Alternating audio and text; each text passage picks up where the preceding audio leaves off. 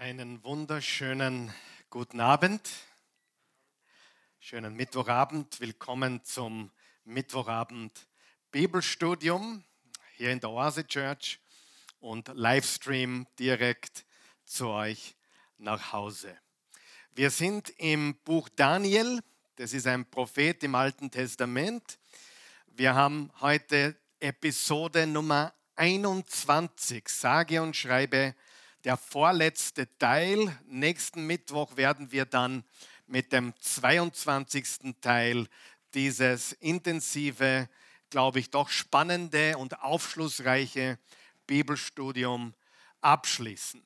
Und dann beginnen wir uns intensiver mit dem Buch der Offenbarung zu beschäftigen, mit dem letzten Buch der Bibel. Und das wird auch sehr interessant, sehr spannend und wird uns auch die Augen öffnen wenn wir mehr über dieses so gewaltige Buch lernen. Ich liebe es, die Bibel Vers für Vers zu studieren. Und heute sind wir bei einem Kapitel angekommen, Kapitel 11 von Daniel.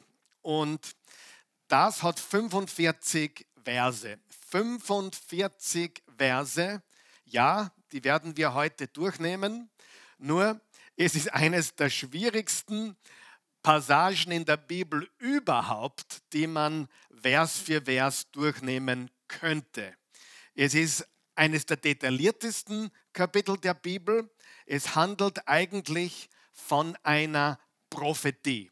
Und wir haben letzten Mittwoch begonnen mit dem zehnten Kapitel und wir schließen nächstes Mal mit dem zwölften Kapitel und wir haben gesagt, das bildet eine Einheit. Es ist die vierte und letzte Vision, die Daniel hatte. Und diese Vision ist wirklich die Krönung, wenn du so möchtest. Aber ich kann dir eines sagen. Kapitel 11, da wirst du wahrscheinlich noch keine Predigt darüber gehört haben. Ja, vielleicht ein Bibelstudium hier und dort, aber auch hier ist es eher ganz, ganz wenig, was man hier findet. Es ist kein leichtes Kapitel, aber es ist ein wirklich interessantes Kapitel, vor allem deswegen, weil es von Daniels Perspektive die Geschichte voraussagt und für uns, von unserer Perspektive, Geschichte ist, die eingetroffen ist. Das heißt, von Daniel aus war es Zukunft und beschreibt Könige und Königreiche wirklich bis in einige gewaltige Details hinein. Und wir dürfen heute zurückschauen auf diese Passage und äh, sehen, dass all diese Dinge eingetroffen sind. Du kannst in der Geschichte nachforschen, weltlicher, säkularer Geschichte nachforschen, diese Dinge, die wir heute lesen. Das sind nicht bildlich oder symbolisch äh, prophezeit, so wie zum Beispiel Kapitel 7 und auch äh, Kapitel 9. Aber hier werden wirklich Dinge wortwörtlich vorausgesagt. Könige und Königreiche wortwörtlich vorausgesagt und zwar von der Zeit, wo Daniel das gesagt hat und geschrieben hat, circa 535 vor Christus 360 Jahre, so ungefähr um 160 vor Christus, ist dann eigentlich 370, 375 Jahre detaillierte Vorhersagen, Wort für Wort Prophetie, Könige und Königreiche. Und das macht es so gewaltig und spannend. Und das ist auch ein Grund, warum manche Bibelskeptiker behaupten, das Buch Daniel wurde erst nach 160 vor Christus geschrieben, also weit später. Und der Grund, warum sie das behaupten, der Grund, warum sie das sagen, ist nicht, weil es wahr wäre, sondern weil sie sich nicht vorstellen können, dass Geschichte so detailliert, so genau, so präzise über 365, 70 Jahre vorausgesagt werden kann. Und ich lese jetzt noch einmal Kapitel 10 und wir lesen im Kapitel 10 die letzten beiden Verse und dann den ersten Vers noch dazu. Damit steigen wir heute ein. Im Daniel 10, Vers 20 steht, und da spricht der Engel Gabriel zu Daniel in dieser Vision. Du kannst dich erinnern, im Kapitel 10 hat er die Erscheinung des Menschensohns oder des Gottessohn, Jesus Christus, eine Christophanie. Und dann begegnet ihm Gabriel, der ihn vorbereitet auf die Prophetie im Kapitel 11. Das heißt, Kapitel 10 ist eine Vorbereitung. Daniel wird vorbereitet im Kapitel 10 für das, was Gott ihm im Kapitel 11 und 12 dann sagen wird. Und so wichtig ist es und so gewaltig ist es. Und es hat Daniel wirklich äh, geflasht, was er da äh, erlebt hat, was er gesehen hat in dem Sohn Gottes und in dem Engel und jetzt in dieser äh, Wort für Wort Prophetie. Das hat ihn richtig geflasht, aber es zeigt uns, dass nur einer die Zukunft kennt und das ist der allmächtige Gott, das ist Jahwe. Und noch einmal, aus Daniels Sicht war es alles Zukunft. Aus unserer Sicht können wir heute alles bestätigen anhand von eingetroffener und tatsächlicher Geschichte. Lesen wir die letzten beiden Verse vom Kapitel 10 und dann Vers 1 im Kapitel 11. Weißt du nun, warum ich zu dir gekommen bin? sagte er. Also der Engel Gabriel fragt Daniel, weißt du nun, warum ich zu dir gekommen bin? Schon bald werde ich wieder zum Fürsten von Persien zurückgehen, um weiter gegen ihn zu kämpfen. Und wenn ich mit ihm fertig geworden bin, muss ich auch gegen den Fürsten von Griechenland antreten. Doch vorher will ich dir mitteilen, was im Buch der Wahrheit aufgezeichnet ist. Ganz wichtig, Buch der Wahrheit. Also Gabriel sagt, was ich dir jetzt zu sagen habe, gehört zum Buch der Wahrheit. Es ist Wahrheit. Es betrifft die Zukunft und es ist Wahrheit. Es wird eintreffen. Ja, es gibt niemand, der mit mir zusammen seine Kräfte gegen jene beiden aufbietet, außer Michael, eurem Fürst. Also Gabriel sagt hier, der Michael, der Erzengel Michael und ich, Gabriel, wir kämpfen in der unsichtbaren Welt gegen Fürsten, unsichtbare geistliche Fürsten. Und es wird erwähnt, der Fürst von Persien und der Fürst von Griechenland. Ich habe mich dann oft gefragt, welcher Fürst herrscht zum Beispiel in Las Vegas oder welcher Fürst herrscht, herrscht zum Beispiel in Wien oder in Amsterdam oder in so mancher anderen Weltstadt. Ich glaube wirklich, dass man sieht, dass dunkle Mächte, geistliche Mächte herrschen in dieser finsteren Welt. Und Gabriel, der Engel, und Michael, der Engel, hatten geistliche Kämpfe, Kämpfe in der geistlichen Welt. Äh, und das wird hier angeführt. Und wir haben auch gesagt, dass viele Dinge wenn wir beten, abgehen, die wir nicht sehen können. Im geistlichen Bereich passieren Dinge. Jetzt gehen wir zum Kapitel 11 und lesen Vers 1. Auch ich habe ihm einmal Hilfe und Schutz gegeben. Das war im ersten Regierungsjahr des Medas Darius. Also hier sehen wir, dass der Gabriel und der Michael zusammenarbeiten. Sie sind auf der Seite Gottes, auf der Seite Jahwes und die Fürsten der Welt sind auf der falschen Seite, sind Teil der weltlichen Königreiche, die vom Gott dieses Weltsystem Satan beherrscht werden. So viel zum Hintergrund.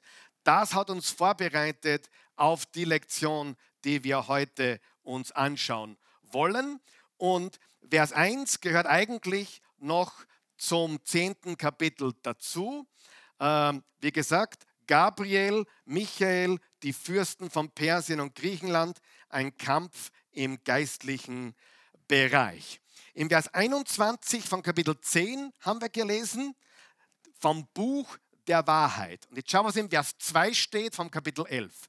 Da steht folgendes. Aber jetzt will ich dir die Wahrheit mitteilen. Jetzt sag das noch einmal. Ich will dir jetzt die Wahrheit mitteilen.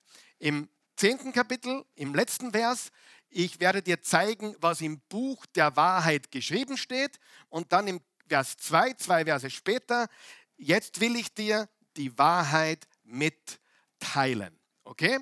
Und das, was jetzt kommt, ist kompliziert, aber es ist gewaltig. Und ich wiederhole mich gerne, der Grund, warum es so gewaltig ist, und das ist heute keine Geschichtsstunde, ja?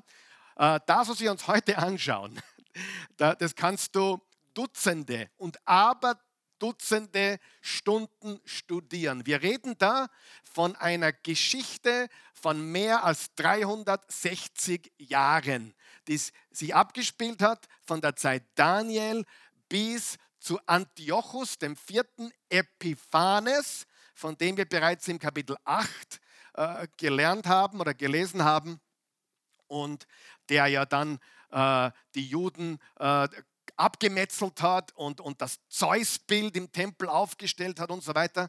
Das werden wir heute noch einmal sehen. Aber für Daniel liegt das alles in der Zukunft. Für uns ist es Geschichte, die wir in säkularen Geschichtsbüchern nachlesen können. Und ich weiß nicht, ich meine, wir sind nur drei oder vier Leute hier heute Abend vor Ort, aber zu Hause, äh, wie man da ruhig sitzen kann, wenn man sich das auf der Zunge zergehen lässt, dass Daniel etwas gesehen hat, aufgeschrieben hat, zur Zeit äh, eines Perserkönigs 535 vor Christus.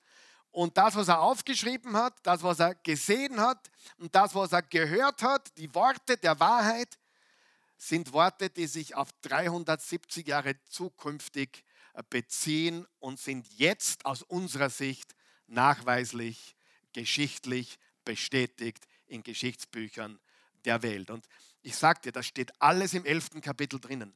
Im elften Kapitel steht das alles drinnen.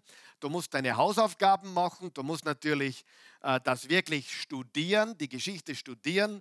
Ich habe in dieses elfte Kapitel sicher 30 Stunden investiert und äh, habe immer noch nicht das Gefühl, dass ich alles weiß oder überhaupt die Hälfte weiß oder ein Viertel weiß von dem, was in dieser Geschichte abgelaufen ist.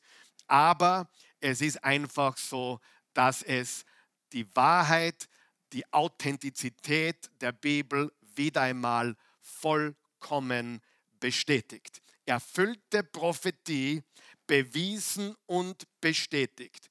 Und was wir hier haben, wir werden, ich werde versuchen, alle Verse zu lesen. Äh, wir werden wahrscheinlich alles lesen, nicht auf einmal.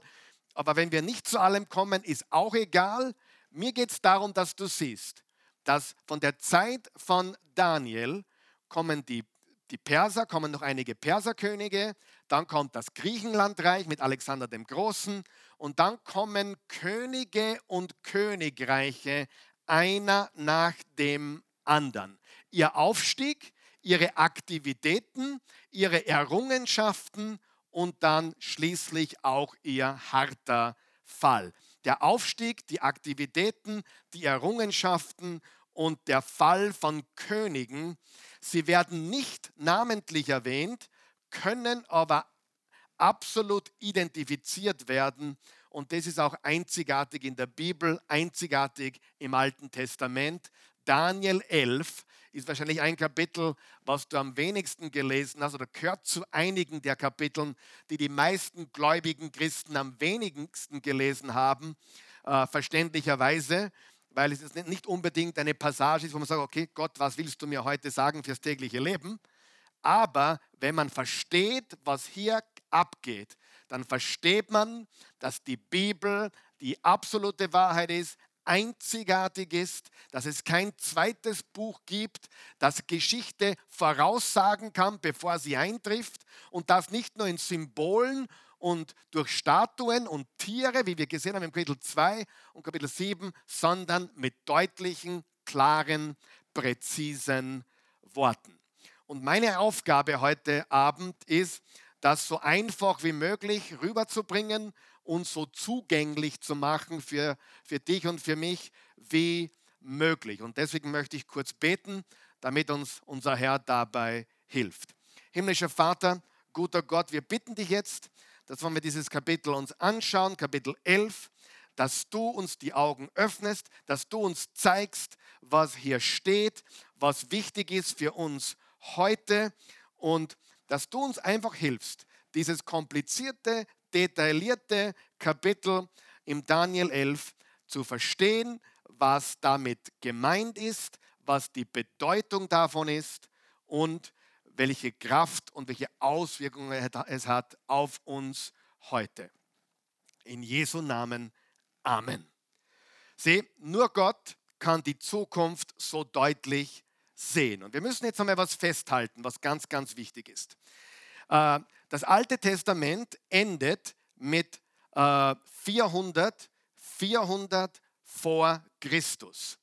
400 vor Christus, eines der letzten Bücher im Alten Testament ist Maleachi zum Beispiel oder auch das Buch Esther, was ich mir gestern reingezogen habe. Sehr wichtig auch das Buch Esther, um zu verstehen, was hier im Kapitel 11 von Daniel abgeht. Und von 400 in etwa, natürlich sind jetzt in etwa Angaben, 400 vor Christus bis 30 nach Christus äh, nennt man die intertestamentalische Periode. Warum intertestamentalische Periode oder zwischen den Testamenten? Weil mit 400 vor Christus ist das Alte Testament abgeschlossen und mit 30 eigentlich in den 40ern nach Christus werden die ersten Bücher des Neuen Testaments geschrieben. Warum sagt man dazu auch die stille Zeit? Hat nichts zu tun mit deiner stillen Zeit, die du jeden Morgen haben solltest im Gebet. Warum sagt man auch stille Zeit dazu? Weil in diesen Jahren von 400 vor Christus bis äh, ins erste Jahrhundert hinein Gott nicht gesprochen hat. Also er hat nicht gesprochen durch eine heilige Schrift, er hat nicht gesprochen durch einen Propheten, er, es war die sogenannte stille Zeit. Aber diese Zeit war alles andere als still. Und genau um diese Zeit geht es hier im Daniel Kapitel 11. Übrigens auch die Statue im Kapitel 2 berichtet von der Zeit, durchgehend auch durch diese intertestamentalische Zeit, diese Zeit zwischen den Testamenten, also zwischen Alten und Neuen Testament. Die Statue beginnt mit Babylon, dann Medo-Persien, dann Griechenland, dann das Römische Reich und so weiter, dann das geteilte Reich und so weiter. Also wir sehen, es bezieht sich auf die Zeit zwischen den Testamenten. Und das ist sehr, sehr wichtig, dass wir verstehen, obwohl Gott da nicht gesprochen hat durch die Heilige Schrift, ist es keine stille Zeit in dem Sinn, dass nichts passiert ist. Im Gegenteil, so viel ist passiert. Ich gebe dir ein Beispiel. Das Alte Testament schließt mit äh, welcher Weltmacht an der Macht? Wel welche Weltmacht ist an der Macht? Persien. Die Perser sind an der Macht. Und dann öffnet man das Neue Testament. Wer ist an der Macht? Das Römische Reich. Als Jesus kam. Das Römische Reich. Jetzt, hast du die, jetzt, jetzt bist du im Alten Testament fertig. Eines der letzten Bücher, die gesagt, Esther, äh, König Xerxes der Erste, der heiratet dann die Esther und das ist eine wunderbare Geschichte in und für sich selbst, wo Gott die Juden rettet vor einem Holocaust durch Esther und ihren Onkel Mordecai oder eigentlich Cousin Mordecai und man sieht hier, wie Gott sein Volk rettet. Weißt du, wenn Esther nicht eingegriffen hätte, dann hätten wir kein neues Testament. Die Juden wären ausgelöscht gewesen und damit auch das Kommen des Messias. Und daher ist so wichtig, dass wir verstehen, dass am Ende des Alten Testaments, wo die Perser an der Macht waren, bis zum Anfang des neuen Bundes, des Neuen Testaments, im ersten Jahrhundert, obwohl das eine sogenannte stille Zeit ist, weil Gott nicht direkt gesprochen hat, mit Wort Gottes oder mit Propheten, trotzdem war das eine ganz entscheidende Zeit. Und immer wieder haben die Weltreiche versucht, das Judentum auszulöschen. Unter Xerxes, ein gewisser Haman, Haman äh, ein Agagita, der die Juden hasste. Dann 300 Jahre später Antiochus Epiphanes, den kennen wir schon, oder? Den vierten, der die Juden hasste, aber sowas von hasste. Er wollte sie auslöschen. Und dann Herodes wollte die Judenbuben auslöschen.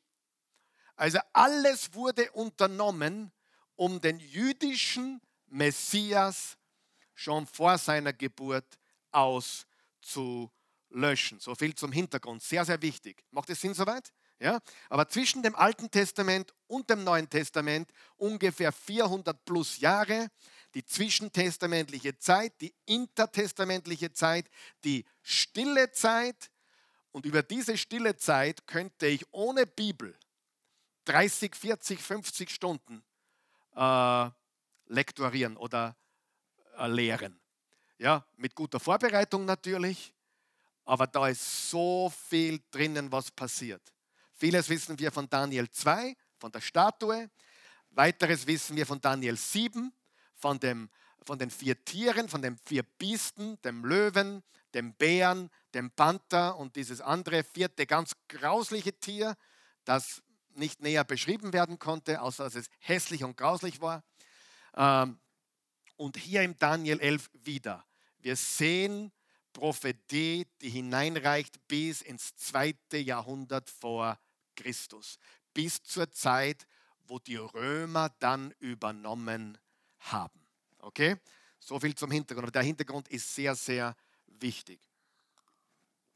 Übrigens, wenn du eine katholische Bibel hast, zum Beispiel, hast du auch die Apokryphen drinnen. Ja? Die Apokryphen, das sind so, so ungefähr ein Dutzend Bücher, die äh, geschrieben worden sind zwischen den Testamenten die gehören nicht zum Alten Testament, sie sind nicht Teil des biblischen Kanons, äh, aber sie haben natürlich einen Wert, einen geschichtlichen Wert. Ich habe zum Beispiel gelesen, die, die Makkabäer, erster und zweiter Makkabäer, äh, bezieht sich auf die Zeit im zweiten Jahrhundert äh, des Aufstandes der Makkabäer, Judas, der Makkabäer, der ja, gegen die Seleukiden angegangen ist und einen Aufstand gemacht hat und dem Antiochus IV. die Stirn geboten hat. Kannst du nachlesen im ersten und zweiten Makkabäer und da sieht man auch äh, die Geschichte von Antiochus IV.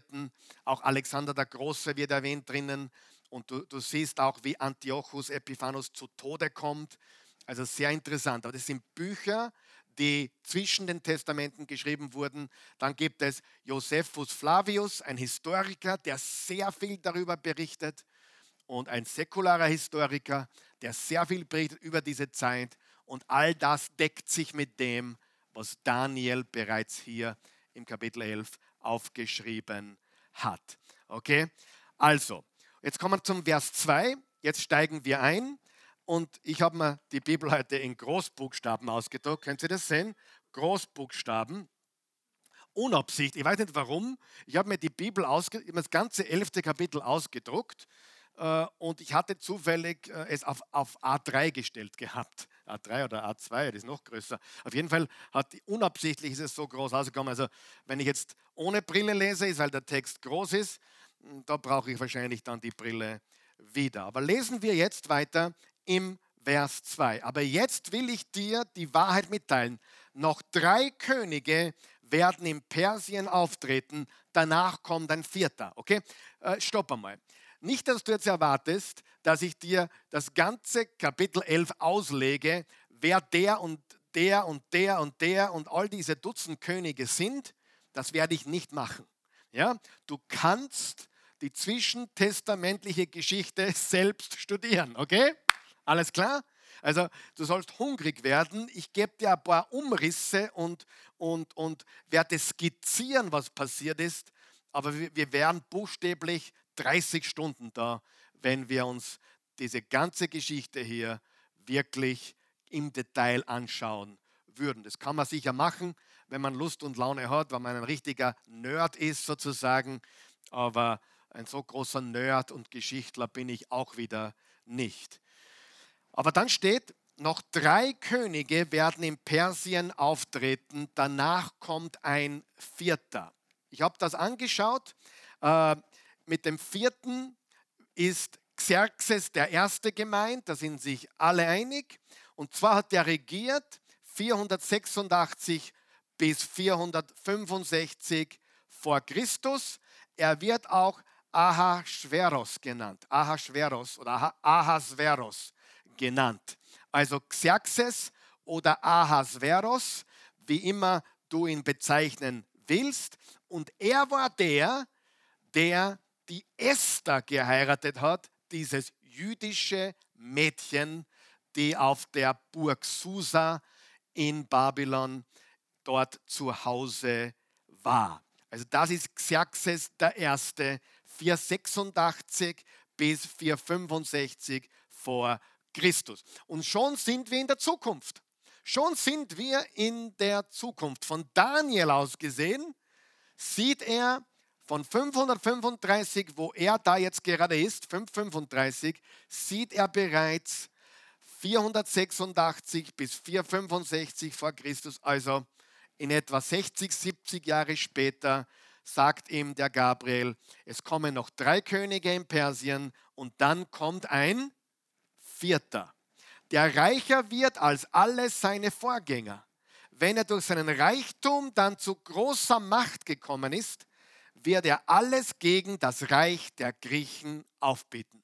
Und er hat tatsächlich Krieg geführt gegen die Griechen, hat aber den kürzeren gezogen und hat viel verloren in diesen Versuchen, die Griechen äh, zu besiegen.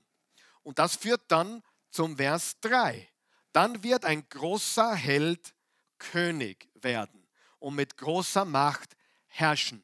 Alle sind sich einig, das handelt von Alexander dem Großen, der schließlich dann das persische Reich besiegte und eigentlich die ganze Weltherrschaft an sich riss. Aber hier ist die Rede von Alexander dem Großen. Er wird durchsetzen, was er will. Und der ist wirklich über die Erde geflogen, äh, von Indien bis rüber. Die ganze Gegend hat er, die ganze Weltherrschaft hat er eingenommen. Und er wird durchsetzen, was er will. Das heißt, wir haben in den ersten drei Versen bereits wieder, was wir schon kennen. Wir kennen das persische Reich, aber hier haben wir mehr Details.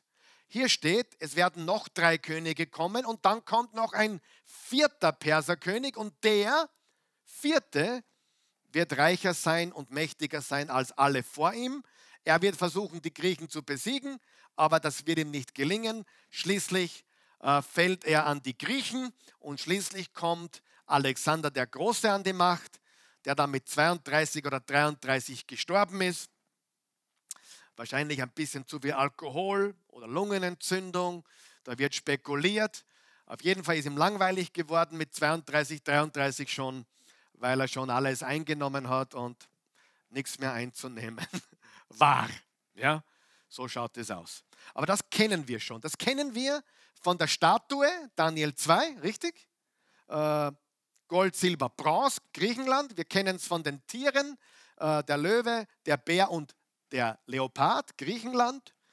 Und hier sehen wir es wieder. Aber hier im Daniel 11 bekommen wir mehr Details, die wir in den anderen Visionen nicht haben.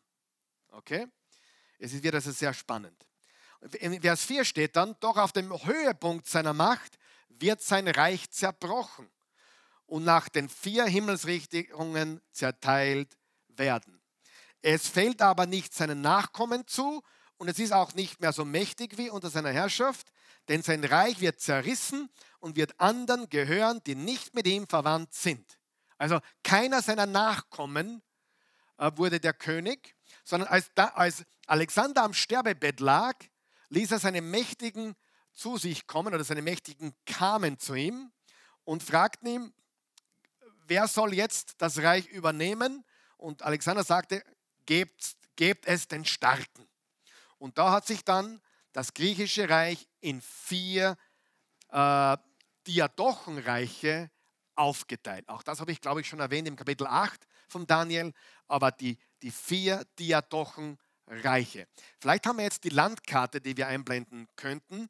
Ich habe eine Landkarte vorbereitet, wenn das ginge. Und wir werden jetzt sehen, genau, da, da haben wir diese Landkarte. Äh, ich hoffe, du siehst sie. Sie ist im Bildschirm, glaube ich. Und ähm, wir sehen da, äh, das, was in, in hellgrün ist, hat ein gewisser Kassander oder Kassandros bekommen. Das, was in dunkelgrün ist, ein gewisser Lysimachos. Und dann die zwei ganz wichtigen oder gewaltigen war Seleukos im Norden und Ptolemäus im Süden. Die nächste Folie bitte, da sieht man das noch ein bisschen deutlicher. Lysimachos bekam Thrakien und Bithynien, Kassander Mazedonien und Griechenland, Ptolemäus Ägypten, Palästina und das arabische Petrea und Seleukos Syrien, Babylonien und das Gebiet bis an den Indus. Zeig mal die Karte noch einmal her, dass man die kurz eingeblendet, da siehst du es noch einmal. Also Alexander der Große auf seinem Sterbebett hat gesagt, die Starken sollen äh, das Reich bekommen und so wurde es aufgeteilt. Wir sehen natürlich hier, dass die zwei äh, größeren Gebiete, das, das braune oder hellbraune, das Seleuc, die Seleuziden bekommen haben und äh, das Südreich Ägypten Ptolemäer, die Ptolemäer oder Ptolemäus bekommen hat. Das sind die beiden Reiche, die im Daniel 11 die meiste Aufmerksamkeit bekommen. Warum? Weil sie eine große Rolle spielten und die zwei anderen, Kassander und Lysimachos, hat, haben keine so große Rolle gespielt. Was meinst du jetzt mit Rolle, Karl Michael? Ganz einfach. Dazwischen, zwischen diesen beiden Reichen, diesem nördlichen Reich der Seleuziden und dem südlichen Reich der Ptolemäer, äh, auf, der, auf, der, auf dem äh, kleinen äh, Strip da, das ist ein, ein kleiner Strip, was für Land ist dort? Israel. Israel. Also zwischen den beiden Königsreichen, dem König des Nordens und dem König des Südens, den Seleuziden und den Ptolemäern, ist welcher Land? Israel. Und Israel war immer so der Spielball zwischen diesen beiden Königreichen. Ja? Und äh, das war immer eine große Spannung da dazwischen. Okay, äh, also das, das Reich von Alexander ist in vier Teile aufgesplittet worden. Es war dann nicht mehr so mächtig wie vorher. Im Vers 5 geht es weiter. Und der König vom Süden wird mächtig werden. Aber einer seiner Generäle wird noch stärker werden als er und eine eigene Herrschaft begründen, ein großes Reich. Nach Ablauf einer Reihe von Jahren schließen sie dann ein Bündnis. Die Tochter des Königs vom Süden wird äh, zum König vom Norden reisen, um ein Abkommen zu treffen. Doch sie, sie kann ihren Einfluss nicht behaupten und auch er wird nicht bestehen. So wird genauso, sie wird genauso sterben müssen wie ihr Vater und ihr Mann, die diese Verbindung gestiftet haben. Doch ein Sprössling aus der gleichen Wurzel wird an die Stelle ihres Vaters treten. Er wird den König vom Norden angreifen, in seine befestigte Hauptstadt eindringen und ihm seine Macht demonstrieren. Er wird ihre Götter zusammen mit ihren gegossenen Bildwerken und den kostbaren Gefäßen und dazu Silber und Gold nach Ägypten schaffen. Dann wird er jedoch einige Jahre von ihm ablassen. Darauf wird der König vom Norden in das Reich des Königs vom Süden einfallen, sich aber wieder in sein Land zurückziehen. Bleiben wir da mal kurz stehen, ich lese gleich weiter. Aber ganz wichtig, was wir in diesen Versen sehen und in den folgenden weiter noch, ist ein ständiges Hin und Her zwischen dem Nordreich der Seleuziden und dem Südreich der Ptolemäer und dazwischen als Spielball Israel. Wie gesagt, Kassander und äh, Lysimachos, die haben keine große Rolle gespielt. Zwischenfrage. Warum beschäftigt sich die Bibel mit zum Beispiel den Seleuziden, den Ptolemäern, Babylon, Persien, Griechenland etc. Äh, und nicht mit anderen Reichen der Welt? Warum beschäftigt sich nicht mit den Mayas zum Beispiel oder, oder anderen äh, Gruppen und, und Reichen? Ganz einfach. Die Bibel beschäftigt sich mit Nationen und Reichen, die mit Israel zu tun hatten, die im Clinch oder die gegen Israel waren. Also es hat immer einen Bezug auf Gottes Volk und was mit dem Volk Gottes passiert sind. Und deswegen sind auch die beiden äh, Kassander und Lysimachos äh, irrelevant, weil die Seleuziden, aus denen übrigens auch der Antiochus kam, äh, der vierte Epiphanes, und die Ägypter, die Ptolemäer, die haben eine große Rolle gespielt, was die Juden betraf. Also wir lesen jetzt noch weiter, aber du musst nur eines dir merken. Es ging, es ging nach dem vierten Perserkönig, Xerxes I., an die Griechen über, zu Alexander dem Großen. Der starb, es hat sich aufgesplittet in vier Teile, in die vier Himmelsrichtungen und Seleukos, Lysimachos, Ptolemäus und Kassander, obwohl nur die beiden äh, Seleukos und Ptolemäus eine wirkliche Rolle spielten. Und alles, was wir jetzt weiterlesen, hat mit diesen beiden Nord Nordreich, also König des Nordens und Königs des Südens zu tun. Wir lesen weiter. Wo waren wir? Äh, Vers 10. Aber seine Söhne werden den Kampf aufnehmen und große Heeresmassen zusammenbringen. Diese Menge wird wie eine Sturmflut hereinbrechen und alles überfluten, sich aber wieder zurückziehen. Doch dann werden sie wieder rüsten und bis zu seiner Festung vorstoßen. Da wird der König vom Süden voller Wut gegen den König vom Norden kämpfen und ihn trotz seiner Übermacht besiegen. Doch wenn er die große Heeresmasse besiegt hat, wird er übermutig werden. Er wird Zehntausende fällen, aber seine Macht nicht lange behaupten. Denn einige Jahre später stellt der König vom Norden ein noch größeres Heer auf und drückt mit der, dieser riesigen Menge und großem Tross gegen ihn vor. In dieser Zeit werden sich noch viele andere gegen den König vom Süden erheben. Sogar aus deinem Volk werden sich gewaltige Menschen erheben, um die Weissagung zu erfüllen, aber sie werden scheitern. Dann wird der König vom Norden kommen und eine befestigte Stadt belagern und einnehmen. Die Streitkräfte des Südens werden nicht standhalten können, nicht einmal ihre Elitetruppen sind stark genug, ihm zu widerstehen. Er kann machen, was er will, denn niemand leistet noch Widerstand. Auch im herrlichen Israel zwischen den beiden äh, Reichen, Norden und Süden, macht er sich breit und verwüstet das Land. Dann fasst er den Plan, das ganze Reich des Königs vom Süden in seine Gewalt zu bekommen. Er wird ihm, er wird ihm eine seiner Töchter zur Frau geben, um sein Reich zu verderben. Aber er wird seine, sein Ziel nicht erreichen. Schließlich wendet er sich gegen die Inseln und erobert viele von ihnen. Da wird ihm ein Heerführer entgegentreten und seinem Hohnlachen ein Ende bereiten. Er wird es ihm so heimzahlen, dass ihm aller Übermut vergeht. Jetzt muss er anfangen, die Festungen seines eigenen Landes auszuplündern.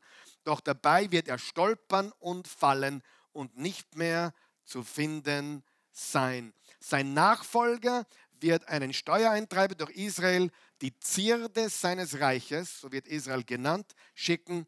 Doch er wird nach kurzer Zeit getötet, aber nicht im, Krieg und auch nicht im Zorn. Jetzt haben wir, jetzt haben wir 350, 60 Jahre gecovert. Vom Vers 2 bis Vers 20. Interessant, im Nordreich, da heißt einer nach dem anderen Antiochus. Ja, ich habe ein bisschen schmunzeln müssen in Vorbereitung, habe ich an den George Foreman denken müssen. George Foreman, der Boxer, könnt ihr erinnern?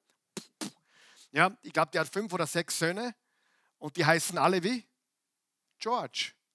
Alle. Hey, stell dir vor, du hast fünf oder sechs oder vier, keine Ahnung. Er hat viele Söhne und alle heißen George Foreman. George der Erste, George der Zweite, George der Dritte, George der Vierte, George der Fünfte. Also dem mangelt es nicht an Selbstvertrauen. Und im, in diesem Reich des Königs vom Norden, da hießen alle Antiochus. Und was wir jetzt gelesen haben, deckt eine Zeitspanne, wie gesagt, von 350 Jahre ab. Und kannst du in der Geschichte studieren. Ich empfehle dir 1. und 2. Makkabäer zum Beispiel. Ich empfehle dir Josephus Flavius, den Historiker und viele andere Dinge. Da gibt es viele, viele, die da sehr kundig sind in dieser Geschichte. Aber hier haben wir Daniel, der vorausschaut in die Geschichte. Und ein Hin und Her zwischen dem nördlichen und dem südlichen Reich. Vielleicht können wir die Landkarte noch einmal einblenden. Ähm okay. Äh, ist nicht so schlimm, wenn es nicht geht. Und dann, genau, da haben wir es noch einmal. Und da sehen wir jetzt noch einmal, wovon ich gesprochen habe. Also die ganzen Jahre, die ganze Periode von Alexander dem Großen bis jetzt 160 vor Christus ist ein ständiges Hin und Her zwischen dem König des Nordens, der Seleuziden, und dem König des Südens, der Ptolemäer. Okay? Und jetzt kommen wir äh, zu einer neuen Überschrift und die heißt ein böser syrischer König. Sieht der König des Nordens wird auch König von Syrien genannt, weil ja in diesem Nordkönigreich äh, Syrien drinnen war. Und ich habe das schon einmal erwähnt, glaube ich, in Daniel Kapitel 8 haben wir über den bösen König Antiochus IV. Epiphanes. Epiphanes bedeutet der Herrliche, der Göttliche, also der sich selbst äh, zu Gott gemacht hat. Und wir sehen hier ab Vers 21 Details zu diesem bösen syrischen König. Sein Name noch einmal Antiochus der vierte Epiphanos, ein, äh, ein König vom Reich der Seleuziden. Vers 21.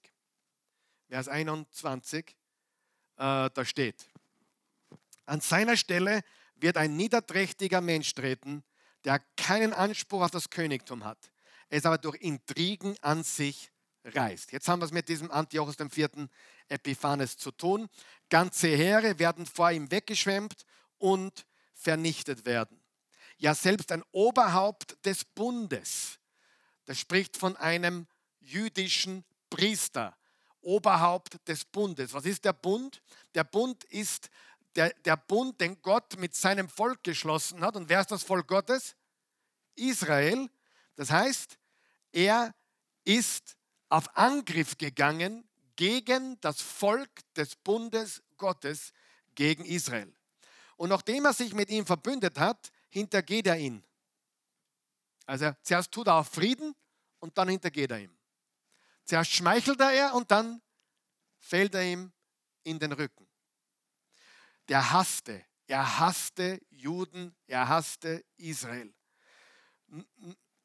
Nur mit einer kleinen Truppe wird er die Macht erringen. Mitten im Frieden wird er in die reichsten Landstriche einer Provinz eindringen und tun, was keiner seiner Vorgänger je getan hat. Er raubt sie aus und verteilt die Beute verschwenderisch unter seine Gefolgsleute. Seine Pläne richten sich auch gegen befestigte Städte, allerdings nur eine Zeit lang dann bietet er seine ganze Kraft und seinen ganzen Mut auf und zieht mit einem großen Heer gegen den König vom Süden, der ebenfalls ein großes und überaus starkes Heer gegen ihn aufstellen wird. Doch er wird nicht vor ihm standhalten, weil man Intrigen gegen ihn spinnt. Seine engsten Vertrauten stürzen ihn, sein Herz zerstreut sich und viele finden den Tod. Die beiden Könige sitzen dann am selben Tisch zusammen und versuchen sich gegenseitig hinters Licht zu führen. Also gegenseitig versuchen sie sich auszudrücken, auszutricksen, indem sie ja so ein bisschen auf Frieden spielen, sich gegenseitig schmeicheln und dann wieder, und dann wieder hintergehen.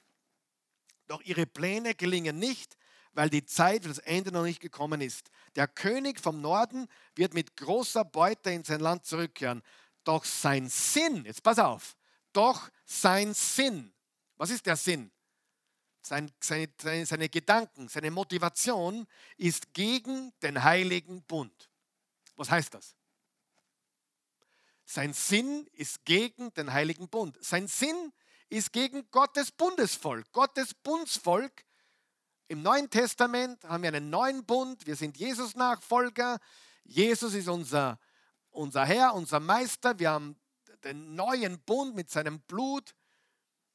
Aber hier ist die Rede auch vom Volk Gottes, von der Gemeinde im Alten Testament, wenn du so möchtest, nämlich den Juden. Und die hatten auch einen Bund mit Gott. Und dieser bösartige syrische König, und du kannst es wirklich nachlesen, der war fürchterlich, wirklich. Was du in den Makkabäer-Büchern nachlesen kannst und in der Geschichte, es ist sagenhaft, was dieser Antiochus vierte Epiphanes angerichtet hat. Sein Sinn ist gegen den heiligen Bund gerichtet. Er handelt auch entsprechend. Also er hat es nicht nur beim Denken belassen, sondern seinen Gedanken sind auch Taten gefolgt und kehrt schließlich in sein Land zurück. Zu einer von Gott bestimmten Zeit wird er wieder in den Süden ziehen, doch diesmal wird es nicht so enden wie beim ersten Mal. Es werden nämlich Schiffe aus dem Westen kommen und ihn bedrohen. Da wird er den Mut verlieren und umkehren, seinen Zorn aber wird er an dem heiligen Bund auslassen. Damals wieder. Gegen den heiligen Bund. Er wird seinen Zorn auslassen gegen den heiligen Bund und sich mit denen verbünden, die diesem Bund den Rücken kehren. Er hat sich also gegen alles, was diesem Bund, das Volk Gottes, Israel betrifft, hat er sich dagegen gestellt, angegriffen, hat sich verbündet mit denen, die, die quasi äh, ja, Abtrünnige waren und die, die, die, die nicht mehr treu waren, Jahwe. Und er hat seinen Gedankentaten folgen lassen. Unfassbare Taten. Er hat zum Beispiel die Beschneidung verboten. Er hat zum Beispiel, wenn eine Mutter ihr Kind beschnitten hat, hat er, hat er das Baby getötet. Hat es um die Mutter gewickelt, mit der Nabelschnur teilweise noch, und von der Klippe gestoßen. Er hat an einem Tag Tausende Neugeborene oder Tausende Babys töten lassen mit dem Schwert. Blut ist geflossen. Und er hat dann im Tempel, das werden wir noch sehen, hat er ein Zeusbild aufgestellt. Der Tempel, dem, der, dem Jahwe, der Jahwe gehört, hat er ein Zeusbild, ein Scheusal aufgestellt. Hat die Menschen gezwungen anzubeten. Hat ein Schwein am Altar opfern lassen und hat einige Juden gezwungen, von dem Schwein zu essen was für die Juden natürlich unrein war. Und wenn man sich geweigert hat, war der Kopf weg. Also eine wahnsinnige geschichtliche Judenverfolgung im zweiten Jahrhundert vor Christus durch Antiochus IV. Epiphanes. Manche, und zu dem werden wir auch noch kommen heute, sehen in Antiochus IV. Epiphanos einen Prototypen für den Antichristus, den Antichrist, der noch kommen wird. Ich äh, bin da nicht so überzeugt. Ich werde übrigens äh, übernächsten Sonntag und also die nächsten zwei Sonntag nach diesem Sonntag eine Miniserie machen, der Antichrist. Gestern, heute und nie wieder. Ja? Das wird eine sehr spannende, wenn du, wenn du die Wahrheit wissen willst über den Antichrist, dann verpasst diese zwei Sonntage nicht. Viele Theologen, auch Leute, die ich schätze, sehen in Antiochus, dem vierten Epiphanos, eine Art Vorläufer oder Prototyp oder Typus auf den endzeitlichen Antichrist, der auch zuerst mit Frieden erscheint und dann aber ganz bösartig äh, sich wandelt. Also, er ist gegen den Bund. Vers 29. Zu einer von Gott bestimmten Zeit wird er wieder in den Süden ziehen, doch diesmal wird es nicht sein wie beim ersten Mal. Es werden nämlich Schiffe aus dem Westen kommen und ihn bedrohen, da wird er den Mut verlieren, umkehren, seinen Zorn wird er an dem heiligen Bund auslassen und sich mit denen verbünden, die diesem Bund den Rücken kehren. Dann stellt er die Streitkräfte auf, die das befestigte Heiligtum entweihen. Das befestigte Heiligtum ist der Tempel. Also er hat Streitkräfte aufgestellt, die den Tempel entweiht haben. die Priester wurden getötet. Äh, äh, hingebungsvolle Jahwe-Nachfolger, hingebungsvolle Juden wurden getötet. Mütter mit Babys, die ihre Kinder beschnitten haben, wurden getötet. Dann stellen er Streitkräfte auf, die das befestigte Heiligtum entweihen. Sie werden das regelmäßige Opfer abschaffen und das entsetzliche Scheusal dort aufstellen. Habe ich erwähnt? Er wird die Opfer abschaffen und statt dessen ein Bild von Zeus aufstellen, einem Gott der Griechen. Und manche sagen sogar, dass dieses Zeus-Bild äh, die Züge von Antiochus dem vierten Epiphanos drinnen hatte, also ihm ähnelte, weil er sich ja als Gott sah. Okay? Ein scheußlicher Mann, der vor nichts zurückgeschreckt hat. Vers 32, der König wird die, die sich gegen den Bund vergangen haben, durch glatte Worte zu Gottlosen machen. Aber jetzt pass auf, hier kommt was ganz Ermutigendes. Der nächste Satz. Aber das Volk, das seinen Gott kennt, wird standhaft bleiben und entsprechend handeln. Sagen wir das gemeinsam bitte. Aber das Volk, das seinen Gott kennt, wird standhaft bleiben und entsprechend handeln. Noch einmal. Aber das Volk, das seinen Gott kennt, wird standhaft bleiben und entsprechend handeln. Sieh, das ist was ganz was Ermutigendes und Wichtiges und auch Schwieriges. Stell dir vor, vielleicht kommen auch wir in Zeiten, wo wir standhaft bleiben müssen. Vielleicht werden wir nicht äh, getötet, abgemurkst, aber vielleicht müssen wir auf so manche wirtschaftliche Sachen verzichten. Vielleicht gibt es andere Dinge, wo wir ja, zu kurz kommen, weil wir Jesus bekennen. Amen. Die Christi hat mir erzählt, dass, ich habe jetzt vergessen, wer der Name ist, dass eine Schauspielerin hat lediglich eine bestimmte politische Meinung, die wir als Christen nicht vertreten würden, ja, hat sie öffentlich in Frage gestellt auf Twitter oder Facebook oder irgendwo und hat damit ihre Karriere in Hollywood verloren. Wenn du in Hollywood erfolgreich sein willst, darfst du nur eine Orientierung haben. Wenn du irgendwas anders sagst, verlierst du deine Karriere. Das ist heute so. Das ist 100% jetzt schon so. Ja? Außer du bist mega etabliert. Es gibt ein paar Ausnahmen in Hollywood. Aber alle, die zu Christen geworden sind in Hollywood, zum Beispiel der Darsteller von The Passion of the Christ mit Mel Gibson, der ja auch predigt mittlerweile, der hat nie wieder einen Job in Hollywood bekommen. Der, der hat keine Rolle mehr bekommen. Vielleicht noch ein, zwei kleine und dann war es aus. Und ich will damit nur sagen, das Volk, das seinen Gott kennt, wird standhaft bleiben und entsprechend handeln. Das kann bedeuten, dass wir was verlieren oder Verluste haben, aber gleichzeitig sind wir die größten Gewinner. Äh, wie heißt der? Jim, Jim Cavasiel oder so ähnlich? Caviezel. Kannst du googeln, da gibt es eine Predigt von ihm in einer Gemeinde irgendwo. Cool, ich war, er ist jetzt nicht der Megatheologe oder so, aber sein Lebenszeugnis, seine Predigt und äh, der hat Jesus dargestellt in Passion of the Christ. War ich eine Gänsehaut. Und der hat wirklich sich entschlossen. Hollywood nein, Jesus ja. Er hat nicht gesagt Hollywood nein, aber es ist so gewesen halt dann. Aber das ist so. Aber ich glaube, er würde niemals tauschen. Nie im Leben. Okay? Vers 33, und die Verständigen im Volk bringen viele zur Einsicht. Dafür werden sie eine Zeit lang mit Feuer und Schwert verfolgt kommen ins Gefängnis und verlieren ihren Besitz. Doch während dieser Zeit erfahren sie auch ein wenig Hilfe. Allerdings schließen sich ihnen viele nur zum Schein an. Und auch von ihnen selbst werden einige zugrunde gehen.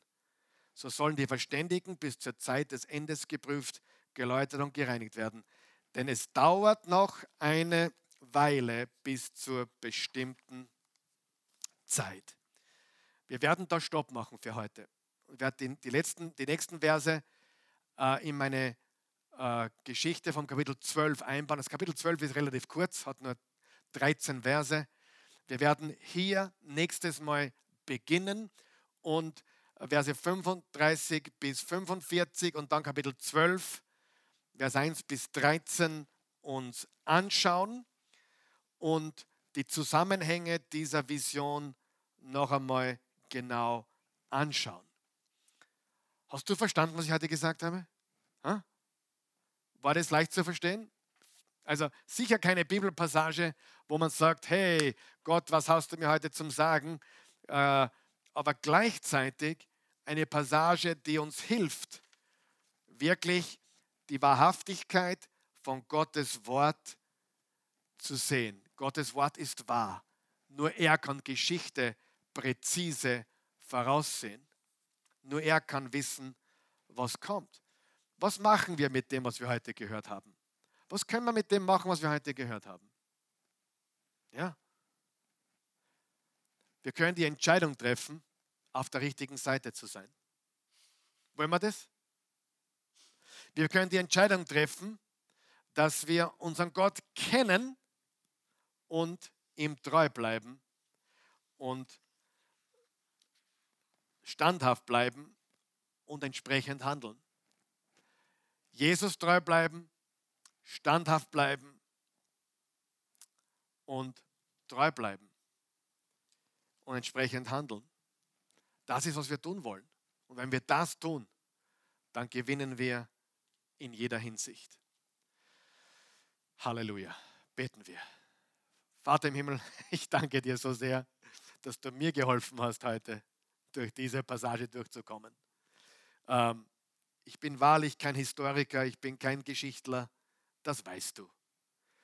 Ich liebe dich und ich liebe auch Geschichte mehr und mehr, weil es so klar und deutlich zeigt, wie wahr du bist, wie wahr deine Geschichte ist, wie, wie großartig und hundertprozentig sicher und wahrhaftig deine Geschichte ist. Und dass die Bibel ein Buch ist, dem wir 100% vertrauen können. Es ist authentisch, es ist wahrhaftig, es ist hundertprozentig wahr. Wir loben und preisen dich und wir danken dir für dein heiliges Wort. Wie der Engel Gabriel zu Daniel gesagt hat, ich will dir vom Buch der Wahrheit erzählen. Und das war das, was er ihm gesagt hat. Das war das, was er ihm erzählt hat. Aus dem Buch der Wahrheit. Die Geschichte der Könige und Königreiche. Danke, Jesus. Wir kennen unseren Gott. Wir bleiben treu. Wir bleiben standhaft und wir handeln entsprechend. Wir geben dir alle Ehre. Komme, was wolle. Unsere Treue, unser Gehorsam gehört dir alleine. In Jesu Namen. Amen.